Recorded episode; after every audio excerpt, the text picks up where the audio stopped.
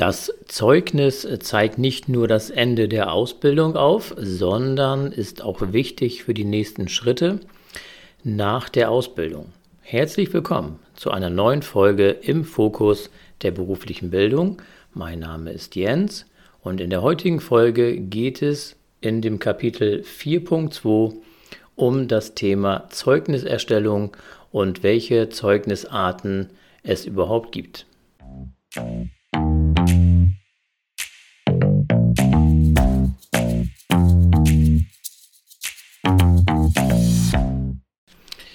Das Ende naht in diesem Podcast äh, zum Thema AEFO und äh, somit beschäftigen wir uns äh, heute mit dem Zeugnis.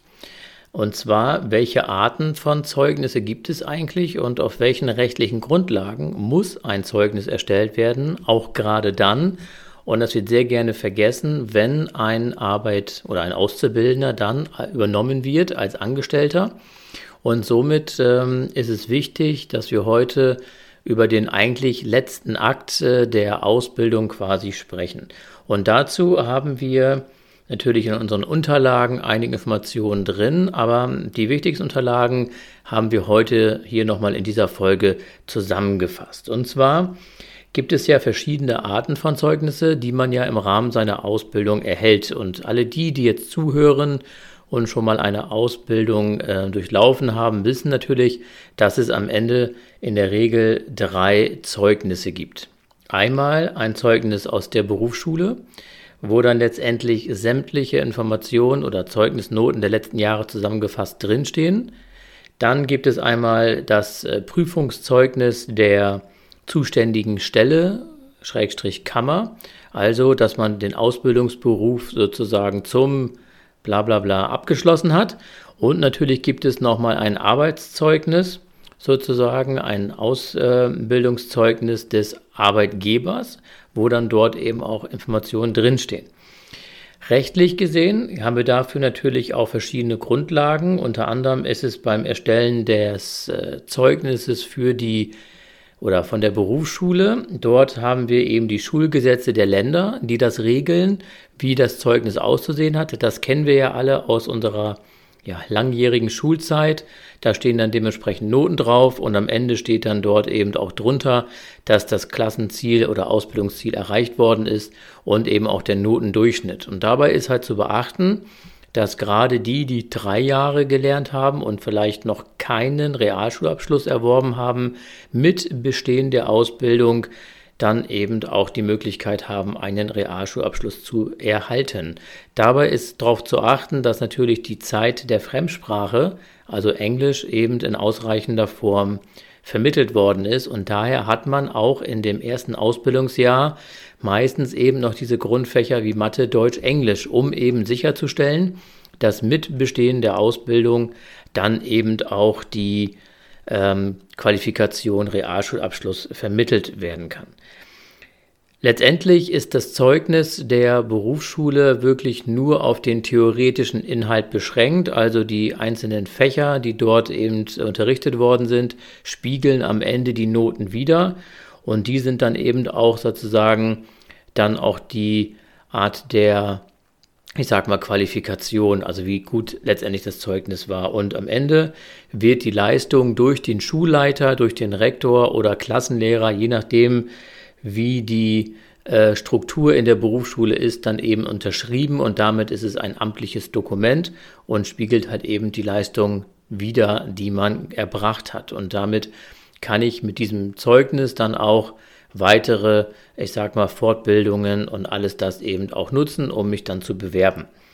Das äh, Prüfungszeugnis der zuständigen Stelle oder Kammer, ja, also wo dann quasi die Urkunde draufsteht, äh, hat bestanden, Erwerb und ist jetzt gelernter Einzelhandelskaufmann oder was auch immer. Dafür gibt es eine Rechtsgrundlage im Berufsbildungsgesetz und zwar der Paragraph 37 Absatz 2 regelt letztendlich die genauen Inhalte und auch die Ausstellungspflicht der Kammer das, äh, zu diesem Zeugnis. Und äh, letztendlich ist es nur die inhaltliche Grundlage der Abschlussprüfungen, die dort wieder gespiegelt werden. Also gar nicht unbedingt alle Noten aus allen Bereichen, sondern wirklich nur, wie war das schriftliche Ergebnis und wie war die praktische Prüfung. Und diese beiden Noten werden dort eben sozusagen dann in verschiedenen, ja, sag ich mal, ähm, Auflistungen dann dargestellt. Man kann auch, und das ist nochmal so eine kleine Ergänzung, äh, Im Paragraph 37 Absatz 3 steht das drin, habe ich die Möglichkeit, auch meine Schulnoten in das Zeugnis oder in der Urkunde der Kammer eintragen zu lassen. Und darüber hinaus, und das ist halt für viele auch mal interessant, die ins Ausland vielleicht gehen wollen, kann ich mir auch äh, ein Zeugnis in englischer und auch in französischer Sprache erstellen lassen, damit äh, dann ich auch im Ausland sozusagen dann auch mich damit bewerben kann. Gerade in Grenzregionen ist das durchaus interessant. Ähm, oder wenn man sagt, ich möchte mal irgendwie Work and Travel machen nach der Ausbildung, dann hat man die Möglichkeit eben damit auch im Ausland ähm, einen Arbeitsplatz zu finden, weil das halt eben eine gewisse Qualität ja auch auszeichnet und jeder weiß auch damit dann was anzufangen. Also die Kammer letztendlich Feststellung des Prüfungsabschlusses und eben auch der Noten. Als drittes haben wir dann noch das Arbeitszeugnis vom Betrieb. Und da greift auch Paragraph 16 des Berufsbildungsgesetzes ein, wo genau definiert ist, äh, wie ein Zeugnis auszusehen hat, beziehungsweise dass es ausgestellt werden muss. Und da wirklich darauf achten, dass es auch gemacht wird. Auch wenn ein Azubi übernommen wird, muss ein Abschlusszeugnis erstellt werden. Viele machen das nicht und erstellen dann erst, falls der Mitarbeiter dann kündigt, also nach der Übernahme oder gekündigt wird, wird dann erst ein Zeugnis erstellt. Das ist aber nicht ausreichend, weil dieses Arbeitszeugnis durch den Arbeitgeber die Arbeit ja zu diesem Zeitpunkt und rückwirkend der letzten drei oder zwei Jahre eben darstellt. Wir halten ja in diesem Arbeitszeugnis nicht fest den aktuellen Stand, sondern die ganze Entwicklung, also die letzten, kann man sagen, zwei oder drei Jahre, je nachdem, wie lang die Ausbildung geht. Und da geht es halt wirklich um die rein betrieblichen Leistungen. Also wie hat die Person im betrieblichen Umfeld äh, die Leistung gezeigt, in welchem Umfang, wie gut und so weiter. Natürlich muss man da auch gewisse Grundlagen beachten und die äh, gehen wir einfach mal ein bisschen durch, so dass man da auch noch mal ein bisschen den Überblick hat, wie ein, sag ich mal, Zeugnis, also die Grundsätze eines Zeugnisses auszusehen haben. Am Ende ist es so, dass dieses Zeugnis eigentlich aus äh, drei großen Kategorien besteht, also drei Oberbegriffen. Das eine ist die Wahrheit. In ein Zeugnis muss wahrheitsgemäß ausgefüllt sein. Es darf auch nicht irgendwie schön geredet werden, sondern es muss wirklich eben ähm, die Tatsachen ähm, auch beinhalten. Und unter anderem natürlich auch das Gesamtbild äh, des Auszubildenden nachvollziehbar darstellen. Also etwas irgendwie schön darstellen und da irgendwas reinzuschreiben, was nicht reingehört, ist nicht in Ordnung, weil das ist letztendlich eine Urkunde, die dort erstellt wird und die natürlich nach außen hin auch eine gewisse Strahlkraft hat, gerade wenn man sich neu bewirbt. Und somit sollte eben auch klare Ausdrücke verwendet werden, eine auch sehr klare Sprache, das ist nämlich der zweite Punkt, also Klarheit, dass das eben ein deutliches Bild und eben auch ähm, sehr strukturiert sein muss, dieses Zeugnis. Also was wurde gemacht, in welchem Umfang, also welche Tätigkeiten zum Beispiel wurden übernommen, ähm, wurden gewisse Ausbildungsinhalte vielleicht nicht vermittelt, weil das nicht machbar war. Oder gerade durch Corona, wenn es dort längere Abwesenheitszeiten gegeben hat, sollten die natürlich in irgendeiner Form natürlich hinterlegt werden, dürfen aber nicht zum Nachteil des Auszubildenden formuliert werden. Also ähm, so sinngemäß, ja, gerade im Einzelhandel, als die Läden lange Zeit geschlossen waren, zu sagen, ja, wir konnten in der Zeit keine Ausbildung durchführen und dadurch hat der Auszubildende über ein halbes Jahr keine neuen Inhalte vermittelt bekommen und somit fehlt ihm quasi ein halbes Jahr. Das ist nicht zulässig, das ist auch nicht richtig und nicht fair, sondern letztendlich hat ja der Betrieb das Recht und die Pflicht natürlich auch, er die Pflicht, nicht das Recht, äh, die Ausbildung auch durchzuführen. Und wenn der Laden geschlossen war, so wie jetzt zu Corona-Zeiten, dann muss der Arbeitgeber eine Alternative schaffen. Und dann muss er die Person anderweitig einsetzen. Viele Betriebe konnten das gut lösen, die dann gesagt haben, okay, wir setzen den Auszubildenden dann halt eben ins Lager, weil das sind ja auch zum Beispiel Tätigkeiten, die im Rahmen des Einzelhandelskaufmanns eh erlernt werden müssen. Oder viele haben auch gesagt, wir setzen die mit diese Auszubildenden in die Verwaltung. Gerade bei Konzernen war das relativ gut zu handeln, dass die irgendwo eine Firmenzentrale haben und dann dort eben eingesetzt worden sind. Sie aber einfach zu Hause zu belassen und nicht weiter auszubilden, ist nicht in Ordnung und darf deswegen auch nicht im Arbeitszeugnis in irgendeiner Form negativ ausgeführt werden. Und darüber hinaus sollten natürlich auch eben, wie ich gerade schon sagte, Ausdrücke oder auch klare Formulierungen verwendet werden, damit eben am Ende auch der Auszubildende und der neue Arbeitgeber auch klar verstehen, was wurde wirklich getan und in welcher Form. Dazu gibt es eben auch noch die Grundlage des Wohlwollens und das ist auch im BGB hinterlegt. Dort gibt es ja dementsprechende Paragraphen, wo drin steht ein Arbeitszeugnis, das einfache oder erweiterte, da gehe ich gleich nochmal genauer drauf ein, ist wohlwollend äh, zu erstellen und darf nicht benachteiligend äh, dem sozusagen Beurteilenden ausgelegt werden. Und äh, darauf muss man eben achten, dass man eben ähm, nicht vielleicht übertriebene, äh, sag ich mal, Formulierungen nutzt und die Superlativen völlig ausreizt, sondern dass man wirklich eben auch äh, positiv schreibt, aber halt eben nicht überschwänglich, sodass sehr unglaubwürdig wird. Da muss man natürlich auch ein bisschen drauf achten. Wie ich gerade schon gesagt habe, es gibt im Prinzip ähm, zwei Arten von, von Arbeitszeugnissen. Einmal ein qualifiziertes Arbeitszeugnis und einmal ein einfaches Arbeitszeugnis. Und in der Regel ist es so, dass im Rahmen einer Ausbildung immer ein qualifiziertes Arbeitszeugnis erstellt werden muss. Wo ist jetzt der Unterschied zwischen einem einfachen und einem qualifizierten Zeugnis? Ein qualifiziertes Zeugnis beinhaltet ähm, eine Bewertung. Also, wie hat jemand etwas gemacht? Und da gibt es ja immer so tolle Sätze, die etwas darstellen. Zum Beispiel, er hat seine Aufgaben stets zu unserer vollsten Zufriedenheit erledigt. Das wäre zum Beispiel die Note 1, also zur vollsten Zufriedenheit. Oder eben das äh, krasse Gegenteil dazu wäre natürlich, er hat seine Aufgaben im Großen und Ganzen zu unserer Zufriedenheit getan. Das heißt nichts anderes, als dass es eine mangelhafte Arbeitsleistung war, dass er gerade in der Lage war, wenn überhaupt, die Aufgaben umzusetzen. Und daher ist es besonders wichtig, dass man eben diese Unterschiede in der Bewertung berücksichtigt. Und auch da gibt es natürlich immer wieder auch gewiefte Personalmenschen, die auch sehr gut in das Erstellen von Arbeitszeugnissen sind und dort eben trotzdem gewisse, ja, ich sag mal, Bewertungen einbauen, die vielleicht für die breite Allgemeinheit gar nicht bekannt sind, aber ein Personaler sofort weiß, wie jemand quasi tickt oder wie jemand letztendlich eben auch, ähm, ich sag mal, seine Leistung erbracht hat. Und äh, der Unterschied jetzt nochmal zu dem einfachen Zeugnis ist einfach nur der, dass in einem einfachen Zeugnis keine Bewertungen wie zum Beispiel zu unserer vollsten Zufriedenheit enthalten sind. Dort steht wirklich nur die reine Sachlage drin. Also Geburtsdatum, Ort, kurzes Anschreiben und dann gibt es nur eine sachliche Aufstellung, welche Tätigkeiten wurden gemacht, also zum Beispiel Lebensmittel in Regale geräumt, äh, Entsorgungen oder was auch immer da gemacht wurde oder Kassentätigkeiten. Das wird dann letztendlich dort niedergeschrieben, aber ohne eine Bewertung, wie gut hat denn die Person diese Leistungen erbracht.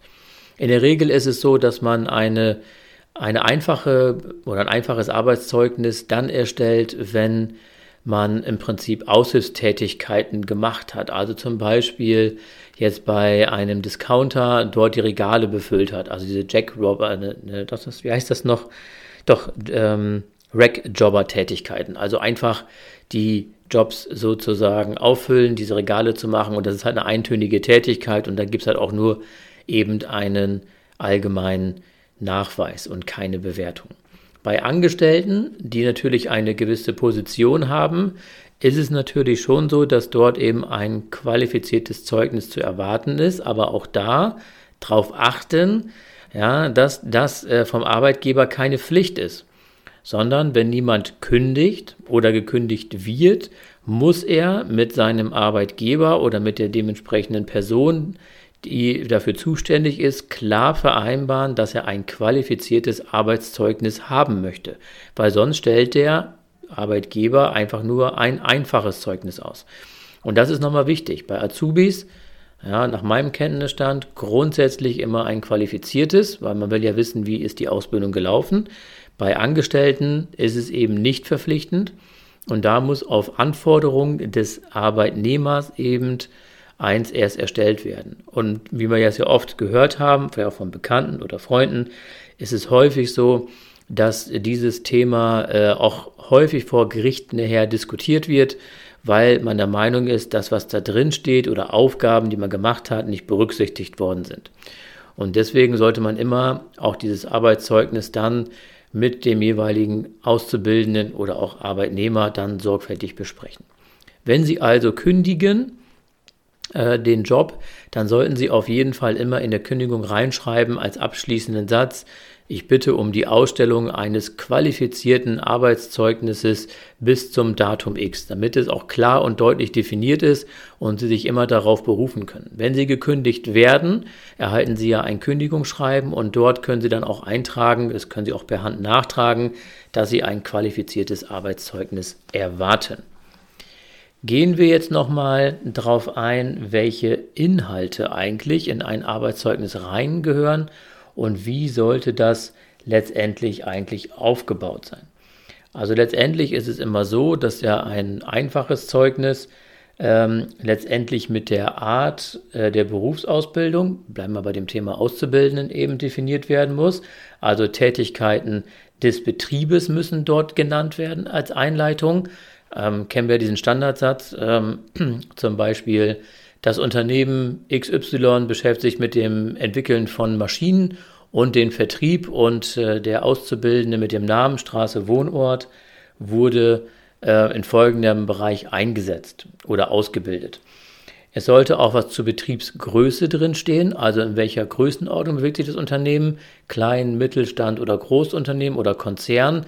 Viele schreiben auch zum Beispiel eine Mitarbeiterzahl dahinter, zum Beispiel dann irgendwie, was ich was, circa 5000 Mitarbeiter zum Beispiel, ähm, dann weiß man darüber im Prinzip auch Bescheid. Zusätzlich sollte auf jeden Fall, und das auch bei dem einfachen Zeugnis ist das natürlich alles Inhalt, auch wichtig, dass man nochmal ähm, überbetriebliche oder eben auch außerbetriebliche Ausbildungsabschnitte in einem Arbeitszeugnis vermerkt. Und äh, zwar gerade, wenn man eine Kooperationsausbildung hat oder durchführt, dass man dort eben auch ganz klar eben darauf hinweist, dass ein Teil der Ausbildung im Betrieb stattgefunden hat und ein weiterer Teil bei einem Partnerunternehmen, zum Beispiel Tischlerei XY oder was auch immer oder wo auch immer durchgeführt worden ist. Auch gerade die Lernorte in der handwerklichen Ausbildung sollten auf jeden Fall benannt werden. Gerade im ersten Lehrjahr, wenn die dann für drei, vier Wochen oder vielleicht auch Monate in einer Ausbildungswerkstatt ähm, dort unterrichtet und ausgebildet werden, soll das und muss das auch in einem Arbeitszeugnis hinterlegt sein, weil das eine Tatsache ist und eben keine Bewertung. Und deswegen gehört es auch in einem, ich sag mal, einfachen Zeugnis nach 16 Absatz 2 Satz 1 Berufsbildungsgesetz eben auch mit rein. Genauso wie auch die Dauer der Ausbildung ist ganz wichtig und eben auch der Beginn und Ende, also das konkrete Datum. Weil ja mit Bestehen der Prüfungen ist man ja in der Regel sofort fertig. Das heißt, wenn die Prüfung, die mündliche Prüfung am 15 äh, 6. durchgeführt wird und er die besteht und bekommt es dann schriftlich ausgehändigt, ist das Ausbildungsverhältnis mit diesem Moment beendet. Und der würde dann anschließend am nächsten Tag direkt sozusagen als Angestellter weiterarbeiten. Und das ist halt eben so, dass die Prüfungsveröffentlichung äh, mittlerweile ganz gerne von den IHKs in den letzten zwei Jahren aufgrund auch der Termindichte, muss man sagen, wegen Corona, auch gerne mal auf den 31.07. gelegt worden ist weil eben die Zeit durch diese ganzen Einschränkungen sehr knapp war. Und äh, das äh, habe ich das Gefühl, dass das manchmal ein bisschen einbürgert. Aber ich hoffe nicht, dass das der Fall bleibt. Weil so ist natürlich der Azubi dann am Folgetag, wenn er zur Arbeit fährt und es wurde vorher nicht geklärt und er am nächsten Tag den Arbeitsplatz besucht, automatisch in ein unbefristetes Arbeitsverhältnis übernommen worden ist. In der Regel ist es so, dass man ja ein paar Wochen vor Beendigung der Ausbildung natürlich über eine Übernahme und eine Vertragssituation natürlich fair spricht und auch dann eben die Kondition aushandelt. Also neben der Dauer der Berufsausbildung mit Anfang und Endzeit haben wir hier eben auch noch das Ziel der Berufsausbildung zu nennen. Also der Ausbildungsberuf, wie der konkret heißt, nach Vorgabe der IAK oder HWK, zum Beispiel Möbeltischler oder Einzelhandelskaufmann oder Kaufmann im Einzelhandel, wenn man es mal genau nimmt, ist dort eben zu hinterlegen und gegebenenfalls auch eine Fachrichtung, zum Beispiel Textil oder Möbel oder oder oder, damit man auch klar erkennt, ähm, in welchem Schwerpunktbereich habe ich meine Ausbildung durchgeführt. Klar, wenn der Arbeitgeber ein Textilunternehmen ist, heißt es noch lange nicht, dass man auch mit den Textilien zu tun hatte. Ja, gerade zum Beispiel in dem Bereich Lagerlogistik heißt es ja lange nicht, klar, ich habe Ware bewegt, aber der Schwerpunkt kann ja auch ein anderer gewesen sein. Vielleicht äh, der reine Versand oder vielleicht das Einlagern oder wie auch immer. Das muss halt eben klar definiert werden, Fachrichtung. Aber auch da gibt es ja in der Regel die Vorgaben aus der Berufsausbildung, aus der Berufsbezeichnung, zum Beispiel Einzelhandel, Kaufmann im Einzelhandel, Schwerpunkt äh, Wohnmöbel zum Beispiel. Das würde dann schon ausreichen. Als letztes muss noch äh, sachlich dargestellt werden die äh, Fertigkeiten und Kenntnisse und Fähigkeiten, die im Rahmen der Ausbildung vermittelt worden sind, aber dran denken, bei einem einfachen Zeugnis ohne Bewertung, also ohne zur vollsten Zufriedenheit und so weiter, ist dort niederzuschreiben. Und eben natürlich zusätzliche äh, besondere Fähigkeiten, die er erlangt hat, wie zum Beispiel im Rahmen der Logistikausbildung ein Staplerschein oder vielleicht im Rahmen der kaufmännischen Ausbildung vielleicht ähm, mit dem Thema Export sich beschäftigt hat, also Zollabwicklung zum Beispiel. Oder im Bereich der handwerklichen Ausbildung, dass man dort eben ähm, auch bescheinigt, dass er vielleicht eine Zusatzausbildung in der Granitbearbeitung erhalten hat oder in der Elektroausbildung bekommen hat, also anschließend von E-Geräten als Beispiel oder oder oder. Dass solche Punkte dann eben auch nochmal im Arbeitszeugnis hinterlegt sind. Das qualifizierte Zeugnis, auch das ist dann quasi Paragraph 16 Berufsbildungsgesetz, Absatz 2, Satz 2. Und dort steht eben bestimmt Bestandteil des einfachen Zeugnisses plus Angaben über Verhalten und Leistung. Also auch die sozialen Aspekte sind da ganz, ganz relevant. Warum habe ich gesagt, sollte man einem Auszubildenden immer ein qualifiziertes Zeugnis ausstellen? Theoretisch gesehen ist es keine Pflicht, aber ich sehe das als Pflicht an, weil dadurch eben der Azubi auch weiß, wie er steht und wo er letztendlich landet ähm, und was er noch besser machen muss. Dafür ist das letztendlich ja auch nun mal gedacht. Also, wie man sieht, ist das eigentlich gar nicht so dramatisch, aber die hohe Kunst ist es am Ende wirklich eine, ein Zeugnis zu schreiben, was wirklich eben diese Kriterien erfüllt. Und sich da mal eben hinsetzen an so einem Computer und mal eben so zwei, drei Zeilen schreiben, ist in der Regel ähm, nicht so einfach zu machen. Weil wirklich jedes Wort am Ende kann bei einer negativen Bewertung, auch wenn man es vielleicht gar nicht so meint, am Ende, wenn es dann vor Gericht landet, äh, zu einem bösen blauen Auge führen für den Arbeitgeber, wenn man dort eben gewisse Grundsätze nicht eingehalten hat. Also wie schon gesagt, ich würde immer am Ende ein qualifiziertes Zeugnis ausstellen und dann die Aufgaben eben in Textform bewerten, damit einfach auch klargestellt ist, wie jemand gearbeitet hat. Aber theoretisch gesehen reicht auch ein einfaches Zeugnis aus. Und ich würde das vielleicht auch ausstellen, wenn ich vielleicht weiß, okay, das war jetzt so ein Ausbildungsberuf, der nur über ein Jahr geht, äh, wie zum Beispiel bei einem Fachpraktikanten, wo ich wirklich nur bescheinige nach einem Jahr, zum Beispiel Fachpraktikant im Bereich Lagerlogistik und bescheinige dort wirklich nur die Leistungen ähm, oder die Tätigkeiten, was sie halt gemacht hat. Weil vielleicht eine Beurteilung, also auch vielleicht sehr negativ ausfällt und man das vielleicht gar nicht unbedingt wohlwollend schreiben kann. Das kommt ja auch manchmal dazu, ja, dass man also wirklich in einem Zeugnis einfach sagt, ja, ich kann den nicht positiv bewerten, weil er war einfach nicht gut. Dann bitte weglassen. Sollte er darauf bestehen, dann muss man schreiben. Und wenn ich wirklich negativ etwas bewerte, also wie wir es gerade gehört haben, ne, im Großen und Ganzen, dann sollte man das auch immer ausformulieren, warum man jemanden dann so bewertet hat. Weil das ist wirklich wichtig äh, zu begründen, damit es im Nachhinein eben keine Diskussion gibt. Und auch mit dem Auszubildenden da auch darüber sprechen oder dem Arbeitnehmer, dass er wirklich weiß, äh, worauf er sich da eingelassen hat und warum das Zeugnis so schlecht ist. Ja, und das muss man auch klar kommunizieren. Man soll ja ehrlich sein und wahrheitsgetreu schreiben. Und wenn es nichts Positives gibt, dann muss ich halt eben negativ schreiben. Dann ist das so. Also daher ist dieses Zeugnis schon eine hohe Kunst, äh, das zu schreiben. Und gerade mit Führungskräften, die damit Erfahrung haben, wissen, dass das nicht mal eben so gemacht ist. Weil ja wirklich da eben auch gerade für die Neuausrichtung des Arbeitnehmers, wenn er sich neu orientieren will, ganz wichtig ist. Und wenn da was hinklatscht, was eher standardmäßig geschrieben ist, das wissen auch alle Personäler, die lesen das sofort raus. Und es ist ja auch ein Aushängeschild des Unternehmens nach außen hin. Und wenn da natürlich eben das nicht sauber, sag ich mal, geschrieben worden ist, dann hat es natürlich auch eine geringe Strahlkraft, sag ich mal.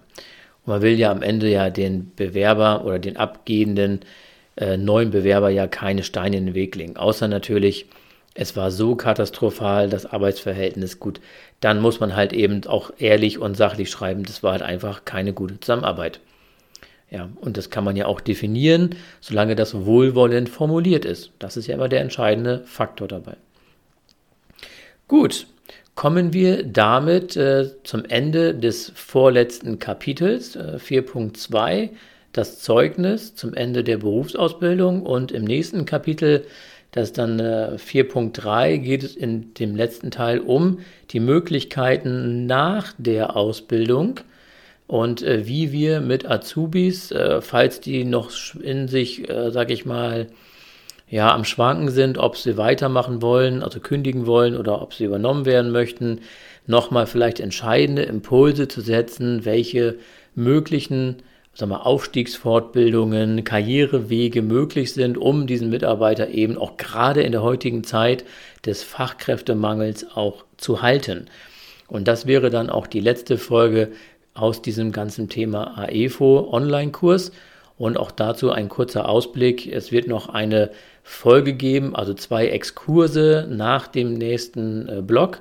Und zwar geht es dann dort eben gezielt für Sie als Ausbilder, wie bereite ich mich auf die AEFO-Prüfung vor, schriftlich und theoretisch. Und äh, werden uns da auch nochmal genauer mit diesen Themen beschäftigen, wie man sich eben auch darauf vorbereitet. Gut, in diesem Sinne kommen wir zum Ende der heutigen Folge. Ich bedanke mich fürs Zuhören und würde mich freuen, wenn dieser Podcast äh, weiter empfohlen wird und auch an Freunde und Bekannte, äh, sag ich mal, geteilt wird, äh, so dass eben eine breite Community entsteht und die halt eben auch dann, die sich gerade in dieser AEFO-Ausbildung befinden, auch die Mehrwerte davon nutzen können. In diesem Sinne, bis zum nächsten Mal, wenn es wieder heißt, im Fokus der beruflichen Bildung. Und bis zum nächsten Mal.